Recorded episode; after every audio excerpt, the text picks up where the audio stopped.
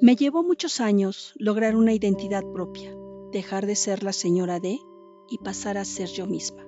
Esta es una de las razones por las que se hizo necesario visibilizar la violencia que viven muchas mujeres y niñas alrededor del mundo. El 25 de noviembre fue proclamado por las Naciones Unidas ONU como el Día Internacional de la Erradicación de la Violencia contra la Mujer, propuesta que tiene como objetivo llevar a cabo 16 días de activismo, que inicia el 25 de noviembre y concluye el 10 de diciembre, que se conmemora el Día Internacional de los Derechos Humanos.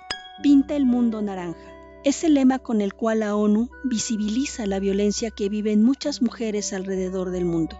De acuerdo con datos de esta organización, desde que se desató el brote de COVID-19, los nuevos datos e informes que presentan quienes están en primera línea revelan que se ha intensificado todo tipo de violencia contra las mujeres y las niñas, sobre todo la violencia en el hogar.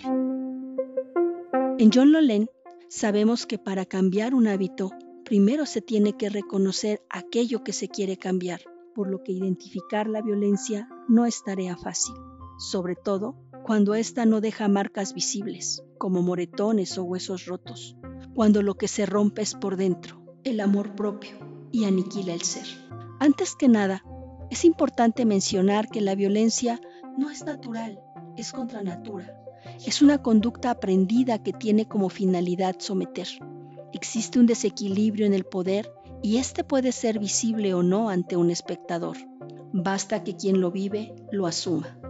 Por años, la mujer ha estado por debajo de los hombres, existiendo culturas que asumían que las mujeres eran seres defectuosos e imperfectos y que su única función era la reproducción, negándoles cualquier derecho que las validara como seres humanos.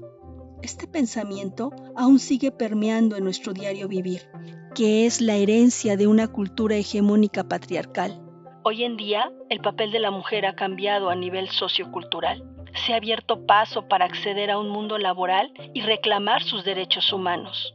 Sin embargo, sigue existiendo la violencia que muchas mujeres y niñas viven alrededor del mundo, quizás desde la más obvia, que sería la física y la sexual, hasta la menos obvia, que entra en el terreno de la violencia psicológica, la violencia emocional. ¿Cómo saber si estoy viviendo violencia? Sobre todo, esa que pareciera no tan obvia. Si tú no puedes disponer de la economía de casa y es tu pareja quien toma todas las decisiones económicas y además lo utiliza para controlarte y termina sometiéndote, eso es violencia. Si te aplica la ley del hielo cuando se enoja, ignorándote, y esto lo hace para controlarte y termina sometiéndote, estás viviendo violencia. Si destruye tus cosas o lastima o mata a tus mascotas y lo hace para controlarte y termina sometiéndote, estás viviendo violencia. Si te prohíbe ver a tus amigos y o familia, o se enoja porque lo haces y lo hace para controlarte y termina sometiéndote, estás viviendo violencia.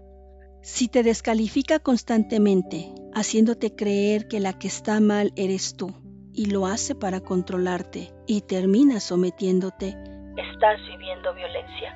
Si te obliga a tener relaciones sexuales o te utiliza sexualmente sin tu consentimiento y lo hace para controlarte y termina sometiéndote, estás viviendo violencia. Si te amenaza físicamente, te empuja, te toma fuertemente de los brazos, pero tiene el cuidado de no dejar marcas y lo hace para controlarte, terminando por someterte, estás viviendo violencia. Si golpea la pared sobre tu cabeza o avienta cosas a tu alrededor sin necesariamente golpearte y lo hace para controlarte, terminando por someterte, estás viviendo violencia. Digamos basta. Todas tenemos derecho a vivir un mundo libre de violencia. Iniciemos por visibilizarla y nombrarla para poder combatirla y erradicarla.